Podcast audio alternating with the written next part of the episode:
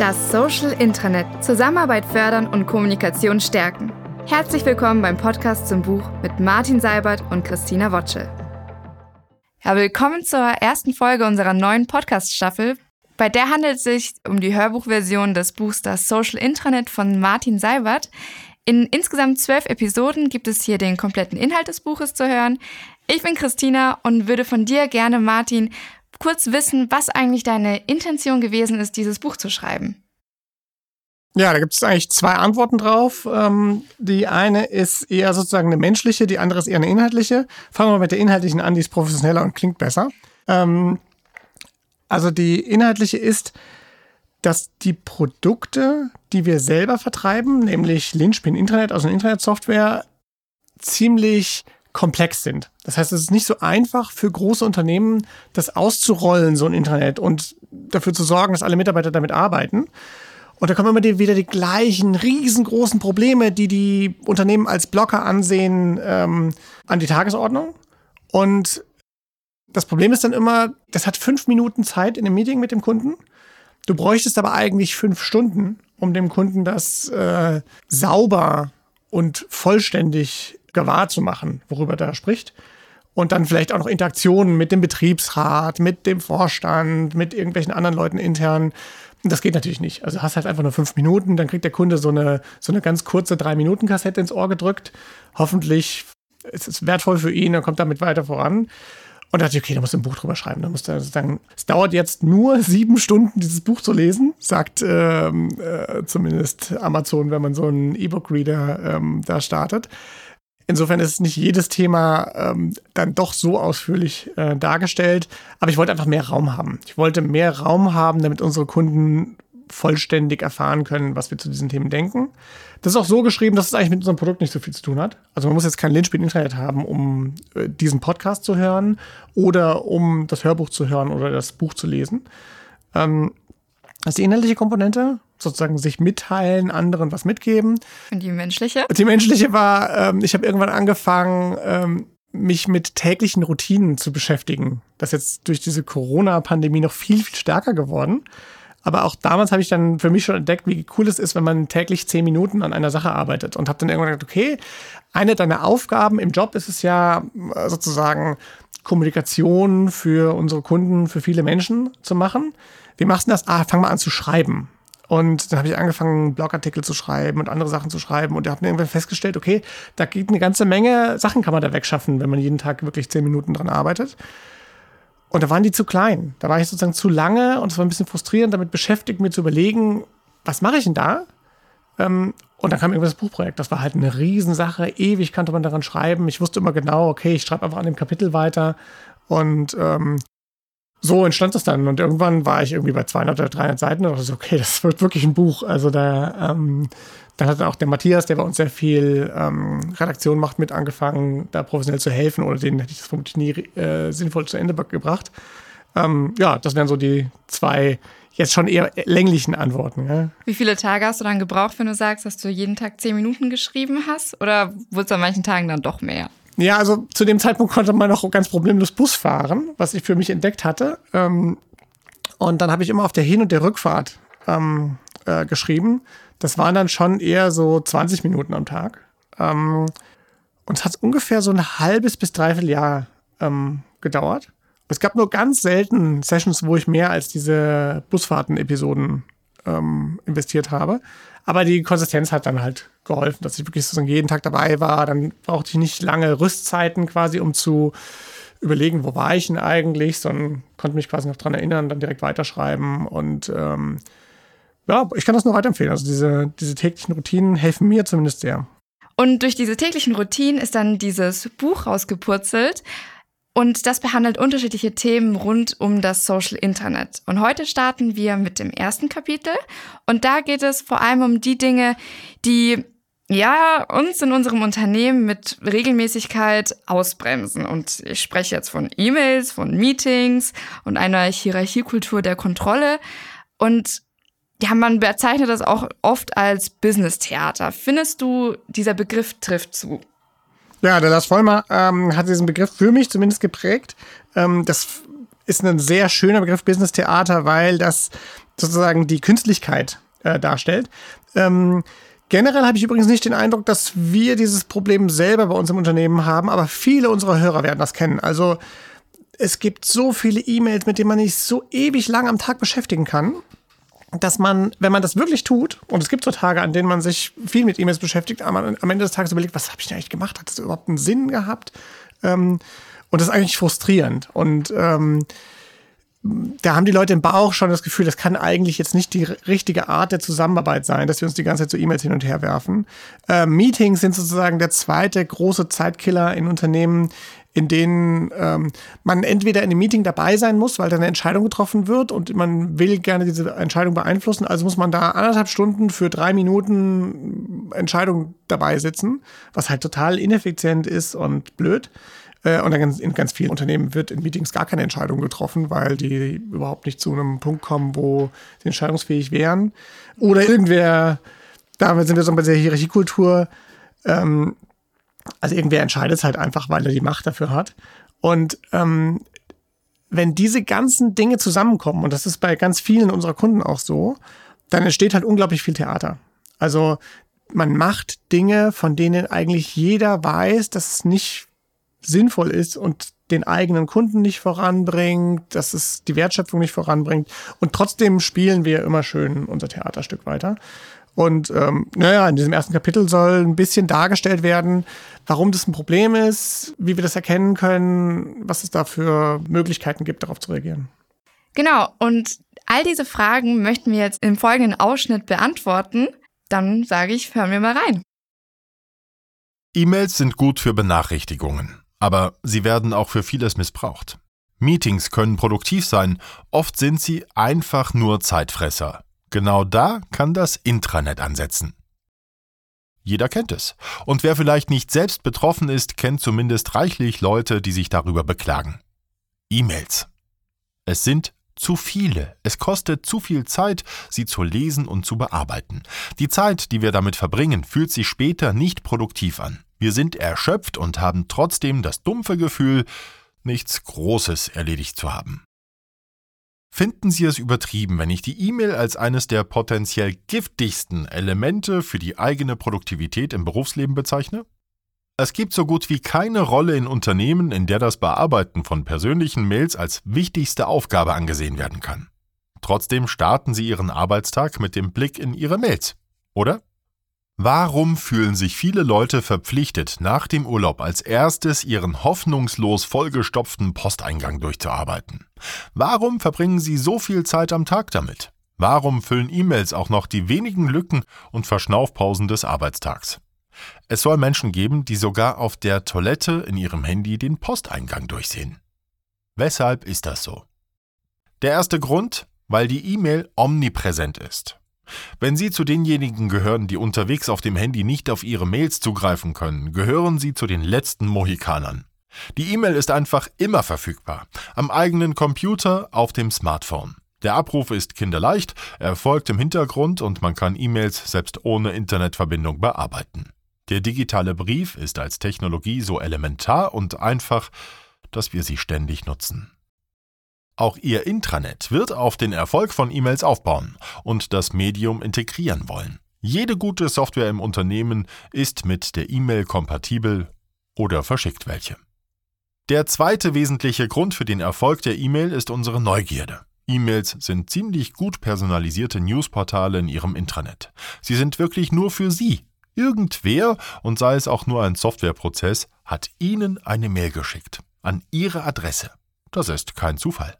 Selbst Spammer schicken schon lange nicht mehr wahllos Mails, sondern senden sie an ihre Mailadresse, weil sie diese irgendwoher bekommen haben. E-Mails sind relevant, und zwar so relevant wie sonst nur Messenger-Nachrichten. Aber das ist ein anderes Thema und im Unternehmen noch längst nicht so verbreitet. Die E-Mail ist also erfolgreich, weil sie einfach verfügbar und persönlich ist. Als Intranet-Verantwortliche müssen wir das anerkennen.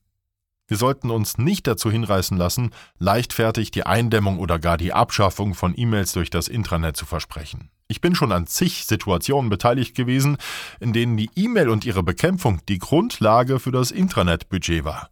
Grenzwertig, aber nicht unüblich. Heutzutage wird die E-Mail für die unterschiedlichsten Dinge missbraucht, die das Intranet besser kann. Ist das bei Ihnen auch so?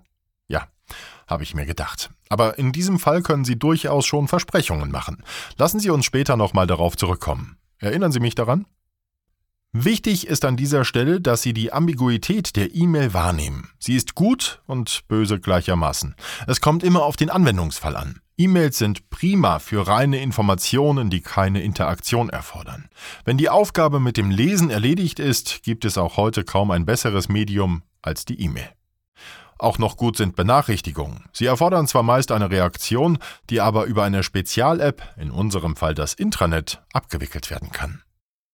Versprechen Sie also nicht, dass Sie mit einem Intranet die E-Mail in Ihrem Unternehmen abschaffen werden, sondern stellen Sie ein differenzierteres Szenario in Aussicht. Wir sorgen dafür, dass wir alle weniger Zeit mit Mails verbringen müssen. Zusammenarbeitsprozesse bilden wir im Intranet ab. Wir eliminieren E-Mails dort, wo sie eh nur missbraucht werden, und wir nutzen sie in Kontexten, in denen sie stark sind. E-Mails werden zwar nicht weniger, aber ihr Charakter ändert sich. Und das hat wiederum Einfluss auf den Umgang mit ihnen. Mail-Benachrichtigungen erhalten wir künftig auch aus dem Intranet, aber die können alle in einem spezifischen Ordner landen und wer keine Zeit hat, schaut einfach ein paar Tage lang nicht rein. Kurz gesagt, Mails sind gut für Informationen, auch das Intranet nutzt die E-Mail für diese Zwecke, aber das Medium wird im Arbeitsalltag vielfach missbraucht und da setzt ein gutes Intranet an. Langfristig können wir unsere Zeit wirksamer und produktiver verwenden als für das Lesen, Beantworten und Verwalten von Mails. Ja, wir haben jetzt eben gehört, dass die E-Mail was Gutes und was Schlechtes hat, aber auch in vielen Fällen oder in den meisten Fällen ein großer Zeitfresser sein kann. Was ist denn deiner Meinung nach ein weiterer ja, Punkt, der den Arbeitsalltag stören kann oder die Produktivität im Arbeitsalltag? Ja, also zu dieser Ambiguität muss man auf jeden Fall mal sagen, dass es wichtig ist zu erkennen, dass es Vor- und Nachteile von so einem Medium gibt, wie E-Mails. Ähm, das heißt, ich kann nicht einfach sagen, wir wollen die E-Mail abschaffen. E-Mail-Flut ist schrecklich, weg damit. Das ist halt Quatsch, weil ähm, die E-Mail halt unheimlich viel Gutes hat. Die E-Mail ist ein ubiquitäres Medium, das immer verfügbar ist. Äh, selbst in dem hierarchischsten Konzern sind die Leute inzwischen in der Lage, auf ihren Smartphones ihre E-Mails abzurufen, aber sonst nichts. Und ähm, da kann man halt nicht hingehen und sagen, ja, die E-Mail muss sterben. Das ist Quatsch. Und ähm, äh, der zweite größte Zeitfresser in meiner Erfahrung in Unternehmen sind Meetings. Ähm, da geht's jetzt gleich drum. Und für die gilt genau das Gleiche. Also die sind gut und schlecht. Und ich muss halt gucken, dass ich das Gute als Unternehmen aus den Meetings raushole und das Schlechte möglichst zurückdränge oder, oder sein lasse. Und ähm, da hoffe ich, dass dieser zweite Teil euch dabei hilft, zu erkennen, was gute und was schlechte Meetings unterscheidet. Genau. Meiner persönlichen Erfahrung gibt es Meetings, die mit total energiereich und mit super viel Produktivität wieder rausgegangen sind. Genauso gibt es aber die langweiligen, wo man abschaltet. Und da bin ich mal gespannt zu hören, welche ja, positiven Aspekte Meetings haben und wie man diese hervorheben kann. Wer etwas erledigen will, macht ein Meeting und rettet sich mit anderen in den Fokuszwang der synchronen Zusammenkunft, der für ein persönliches Treffen in der Regel charakteristisch ist. Sie können in einem Meeting nicht einfach Ihre Mails bearbeiten oder telefonieren oder Messenger benutzen, jedenfalls nicht ohne andere Teilnehmer durch ihr demonstratives Desinteresse zu irritieren oder gar zu verärgern, auch wenn das vielleicht nicht direkt ausgesprochen wird. Wenn wir mit zwei oder drei Personen in einem Raum sitzen, um den nächsten Messeauftritt zu besprechen, müssen wir zwangsläufig mit ihnen daran arbeiten. Das können wir wohl als produktiv bezeichnen, weil die Ablenkungen sinken. Meist arbeiten in so einem Meeting aber nicht alle. In hierarchischen Unternehmen bestimmt vielleicht einfach der Chef, wo es lang geht. Doch zumindest beschäftigen sich alle mehr oder weniger nur mit einer Sache. Wenn sonst überall nur Ablenkung lauert, kann sich das fast schon gut anfühlen, nicht?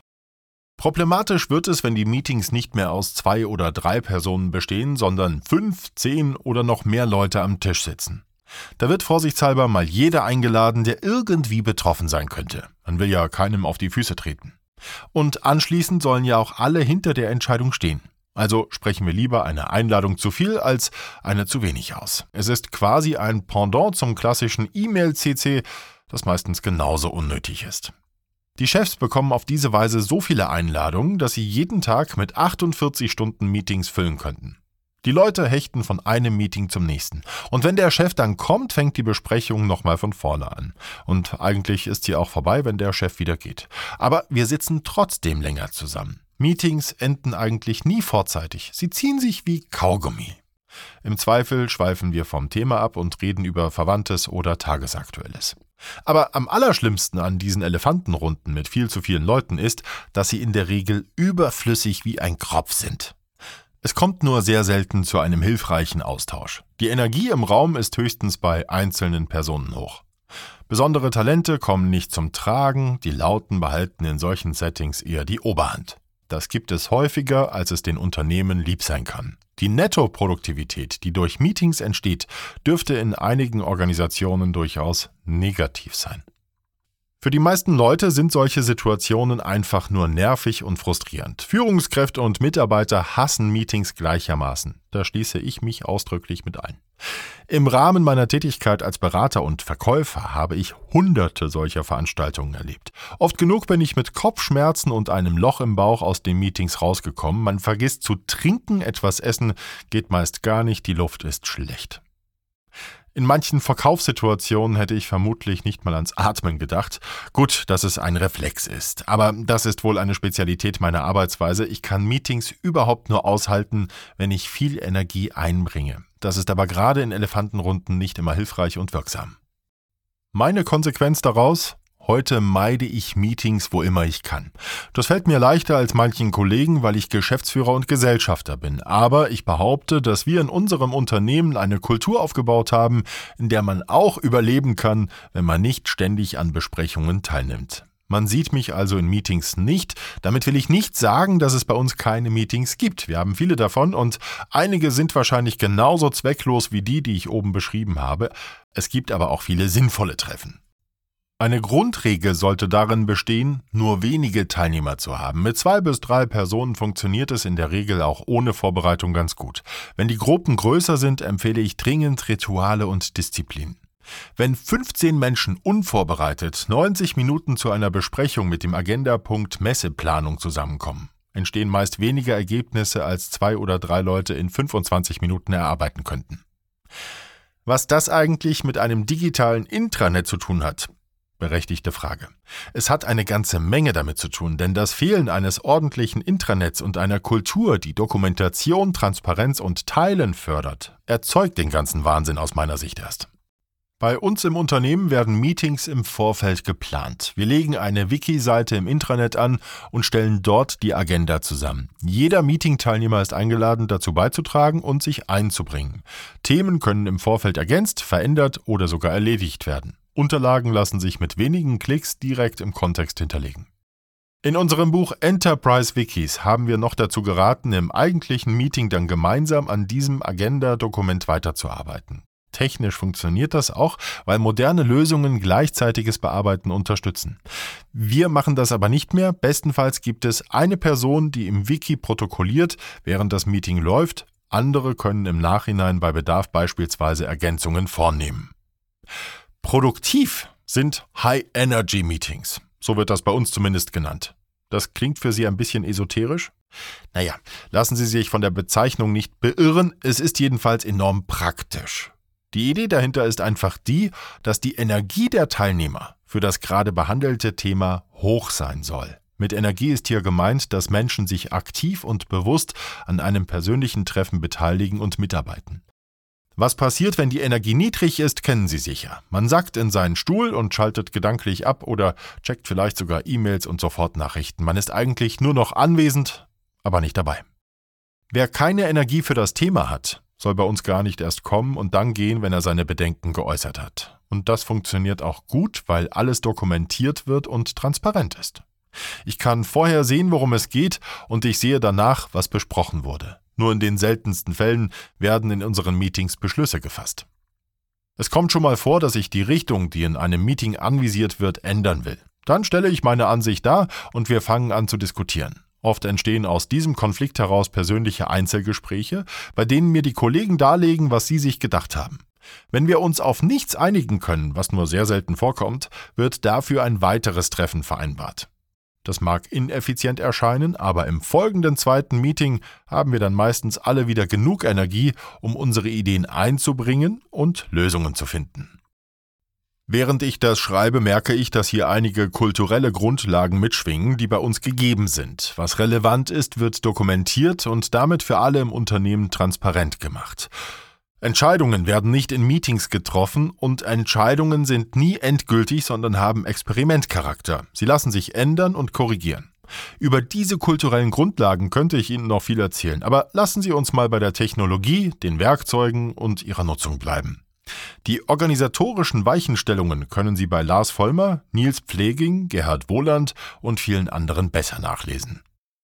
Wenn Transparenz herrscht und in Meetings keine Entscheidungen getroffen werden oder diese Entscheidungen leicht revidierbar sind, dann ist es auf einmal auch möglich, Meetings fernzubleiben. Das führt dazu, dass es bei uns eben auch Meetings gibt, an denen nur sehr wenige oder manchmal sogar zu wenige Personen teilnehmen. Viele interessieren sich einfach nicht für die Thematik. Sie haben nicht genug Energie dafür und greifen lieber nur dann ein, wenn sie feststellen, dass irgendetwas aus dem Ruder läuft. Solange sich die Veränderungen im Rahmen meiner Wünsche bewegen, kann ich als Mitarbeiter ja auch die Kollegen einfach mal machen lassen. Bei uns trauen die Mitarbeiter und Teams einander zu, dass sie gute und sinnvolle Entscheidungen treffen. Und sie sind offen für Kritik und Veränderungen, auch wenn diese vermeintlich spät eingebracht werden. Die Realität zeigt mir jedenfalls ganz deutlich, dass die meisten Probleme in unserem Unternehmen von den direkt betroffenen Menschen viel systematischer, analytischer und nachhaltiger bearbeitet und gelöst werden, als ich das als Geschäftsführer mit meinem beschränkten Zeitkontingent könnte. Die Kollegen sind gut informiert, fühlen die Konsequenzen von Entscheidungen selbst, investieren mehr Zeit in die Entscheidungsvorbereitung und Abwägung und gleichen damit in den allermeisten Fällen locker aus, was ich ihnen vielleicht an Erfahrung voraus habe. Es ist übrigens auch sehr zeitsparend, wenn ich mich als Führungskraft einfach zwischendurch auf einer Wiki-Seite schnell über das aktuelle Konzept, die Argumente und die geplanten Schritte informiere und feststelle, dass das alles gut passt und teilweise sogar besser ist, als ich es selbst erdenken könnte. Beim nächsten Treffen in der Kaffeeküche kann ich die Kollegin oder den Kollegen ansprechen, meine Zustimmung und Dankbarkeit für die Konzepte zum Ausdruck bringen, und mehr ist nicht nötig. Noch mehr Kontrolle oder lieber mehr Eigenverantwortung? Warum sollten Sie in einem Meeting sitzen, wenn ein sinnvolles Ergebnis ohne Ihr Zutun zustande kommt? Haben Sie mal darüber nachgedacht, ob es theoretisch nicht sein könnte, dass die Resultate auch ohne Sie erreicht werden könnten? Selbst wenn Sie in einem Unternehmen arbeiten, das komplett hierarchisch ist, kann dieser Gedanke ein Anlass sein, es mal mit mehr Transparenz zu versuchen. Dann bräuchte der Chef einfach nur noch ab und an zu kontrollieren, was die Untergebenen so treiben und könnte deutlich mehr steuern, bei geringerem Zeitaufwand. Da zeigt sich übrigens auch, wie ein Intranet kulturell in beide Richtungen entwickelt werden kann. Intern sagen wir dazu Daumenschrauben andrehen. Wenn Zusammenarbeitssoftware nur genutzt wird, um die Kontrolle zu erhöhen. Empfehlenswert ist das nicht, aber viele Wege führen nach Rom. Transparenz ist der Schlüssel. Ich halte Transparenz für absolut grundlegend, um eine vertrauensvolle Zusammenarbeit auf Augenhöhe herzustellen. Sie ist aber auch essentiell, um die maximale Kontrolle und Steuerung von einer zentralen Position aus zu etablieren. Wir nennen das, was manche Kunden sich mit unseren Systemen bauen, auch Intranet 1.2. Also ein System, das zwischen der reinen Top-Down-Kommunikation, Intranet 1.0, und der reinen Zusammenarbeitslösung, Intranet 2.0 liegt. Je nach aktueller politischer Gemengelage kann mehr Kontrolle oder mehr Freiheit eingebaut werden. Die Gemeinsamkeit ist aber immer, dass die Transparenz steigen muss, damit das funktioniert. Auf die eine oder andere Art und Weise besteht mein Arbeitstag tatsächlich auch aus ziemlich viel Kontrolle. Ich lese sehr viel in unserem Intranet und auch in unserem Aufgabenverwaltungssystem Jira. Ich informiere mich darüber, was mit Konzepten passiert, in die ich mal eingebunden war oder wie sich Aufgaben entwickeln, die ich mit eingekippt oder ersonnen habe. Ich bin nie auf Streifzug und schnüffle in anderer Leute Arbeit herum, die ich nicht verstehe. Das finde ich selbst langweilig. Und ich erlebe es auch von Kollegen nicht, dass plötzlich ein ganz Unbeteiligter aus der Versenkung auftaucht und komische Fragen stellt. Es kommt jedoch sehr wohl ab und zu vor, dass Menschen, die wir seit Wochen nicht mehr zur Sache gesehen haben, in digitalen Systemen mit Konzepten und Aufgaben interagieren. In 80 Prozent der Fälle handelt es sich dabei um Beiträge, die das Team gerne annimmt. Zum Beispiel Tipps, Vorschläge, Anregungen oder einfach auch nur Lob. Ich beobachte jedoch auch, dass Leute Kritik, Vorbehalte, Bedenken oder sogar ein Veto vorbringen. Wir haben die Erwartung, dass Teams solches Feedback berücksichtigen und bearbeiten. Ich weiß von unseren Kunden, dass nicht jede Unternehmenskultur offen und wertschätzend mit kritischen Rückmeldungen umgehen kann. Eine wichtige organisatorische Grundlage ist aus meiner Sicht, dass das Vergütungssystem keine Politik begünstigt. Am giftigsten sind individuelle oder operative Teamziele mit einer variablen Vergütung, oft als Zielvereinbarung bezeichnet. Eine variable Vergütung ist gut, wenn sie auf Unternehmensebene und an alle Mitarbeiter ausgeschüttet wird. Bei uns werden zum Beispiel 20 Prozent des Gewinns an die Kollegen ausgezahlt. Individuelle Zielvereinbarungen treiben in Unternehmen hingegen immer wieder skurrile Blüten und führen manchmal zu Situationen, in denen gerade offene Kritik nicht mehr willkommen ist. Der Grund dafür ist, dass Veränderungen möglicherweise die Zielerreichung aufhalten könnten. Wie fänden Sie es, wenn Kollegen ein Experiment absetzen wollen, dessen Durchführung und Erledigung mit ihrem Gehalt zusammenhängt? Und wie objektiv könnten Sie die Lage beurteilen? Diese Folgen von Zielvereinbarungen sind seit Jahrzehnten wissenschaftlich eindeutig belegt. Dass so viele Unternehmen heute noch auf dieses Mittel setzen, ist bedauerlich. Es ist aber nicht meine Aufgabe, das zu ändern. Auch hierzu können Sie unter anderem bei Lars Vollmer umfangreiche und pointierte Gedanken nachlesen. Aber Hand aufs Herz. Wie sieht es konkret bei Ihnen aus? Haben Sie mit solchen giftigen Organisationsroutinen zu kämpfen? Dann ist es tatsächlich sinnvoller, keinen puren Intranet 2.0 Ansatz zu verfolgen, sondern ein paar Schritte zurückzugehen. Ein Intranet ist ja nicht in Stein gemeißelt und nicht auf ewig unveränderbar. Vielleicht können Sie in einem Bereich, den Sie selbst steuern und beherrschen, ja mehr Freiheiten ermöglichen. Sie sollten sich aber darüber im Klaren sein, dass die Transparenz nicht von selbst zunimmt, wenn die Anreize es verhindern. Sie müssen dann deutlich mehr tun und sich zu Beginn auf andere Anwendungsfälle konzentrieren. Wie ich mich persönlich organisiere und mit dem Intranet interagiere. Ein Blick in meinen Arbeitsalltag. Welche Anwendungen nutze ich für welche Aufgaben und wie greifen sie ineinander? Wir haben uns ja hier getroffen, um über ein Verständnis für Abläufe, über Organisation von Teams und über Anforderungen an Software zu diskutieren, richtig? Wenn es darum geht, wie ich mich selbst organisiere und mit dem Intranet interagiere, komme ich nicht daran vorbei, Produktnamen zu nennen. Wenn wir uns in ein paar Monaten wieder unterhalten, ist es allerdings nicht unwahrscheinlich, dass sich meine persönliche Produktzusammenstellung bereits geändert hat. Trotzdem hilft es, mal ganz konkret zu werden. Ich werde mich aber auf die Abläufe konzentrieren. Vorab sei gesagt, dass ich im Unternehmen eine kommunikative und verwaltende Rolle einnehme. Manche der New Worker würden mich vermutlich als einen dieser überflüssigen Manager ansehen. Wer mir günstiger gesinnt ist, bezeichnet mich vielleicht als Servant Leader. Jedenfalls bin ich so ein BWLer, der über Geschäftsmodelle, Neukundenakquise, Marketing, Vertrieb und alle möglichen Formen der Zusammenarbeit in unserem Unternehmen nachdenkt. Die Gemengelage aus Anforderungen, Kommunikation und Verwaltung, die ich im Tagesgeschäft vorfinde, dürfte keineswegs selten sein. Los geht der Tag mit einem Weckerklingeln. Ich bin ziemlich stolz darauf, dass ich es geschafft habe, das Handy aus dem Schlafzimmer zu verbannen. Also begebe ich mich nach dem Aufstehen direkt ins Arbeitszimmer und nehme das Smartphone von der Ladestation. Morgens sogleich mein Handy auf neue Informationen und Nachrichten zu checken, ist für mich relevant, weil wir Mitarbeiter, Partner und Kunden in den USA und über die Welt verteilt haben. Wenn ich schlafe, arbeiten diese Leute teilweise noch. Einen großen Teil meiner Ausgeglichenheit für den Tag beziehe ich dann aus der Gewissheit, es ist nichts explodiert, es brennt nichts, es droht kein Unglück. Um es offen zu sagen, ich erinnere mich an keinen einzigen Fall, an dem über Nacht etwas so abgefackelt wäre, dass ich morgens aufgesprungen wäre und alles stehen und liegen gelassen hätte, um beim Löschen zu helfen. In 20 Jahren gab es vielleicht eine Handvoll Situationen, in denen mir wirklich mulmig wurde, aber das waren retrospektiv betrachtet bestenfalls Schwelbrände. Und meine Beiträge waren in der Regel auch marginal. Es gibt bei uns ja Teams, die sich rund um die Uhr kümmern. Für alle Notfälle gibt es einen Zuständigen und einen Ablauf. Trotzdem sehe ich morgens nach dem Rechten, das mache ich, seit ich mich mit 17 Jahren selbstständig gemacht habe. Früher habe ich eben nicht aufs Smartphone geschaut, sondern mich vor den Computer gesetzt, um meine Mails durchzusehen. Das war auch kein großer Unterschied, nur dass von außen expliziter sichtbar war, was man tut, weil man eben direkt an einem Rechner sitzt. Es gibt also in aller Regel keinen Notfall. Spätestens nach 10 Minuten ist alles einmal durchgesehen und verschoben. Seit ein, zwei Jahren erlauben es die Programme, E-Mails einfach auf später zu verlegen. Anfangs wirkt das wie eine Aufschieberitis-Fördermaßnahme, ist für mich aber inzwischen sehr hilfreich, um Aufgaben zu priorisieren und zu planen. Wie ich E-Mails nutze und vermeide. Eigentlich will ich meine Mails natürlich ganz weg und erledigt haben. Da arbeite ich recht strikt nach dem Getting Things Done von David Allen. Kann ich diese E-Mail in zwei Minuten vollständig abschließen, dann mache ich es gleich, ansonsten wandern die Nachrichten in meine Aufgabensysteme.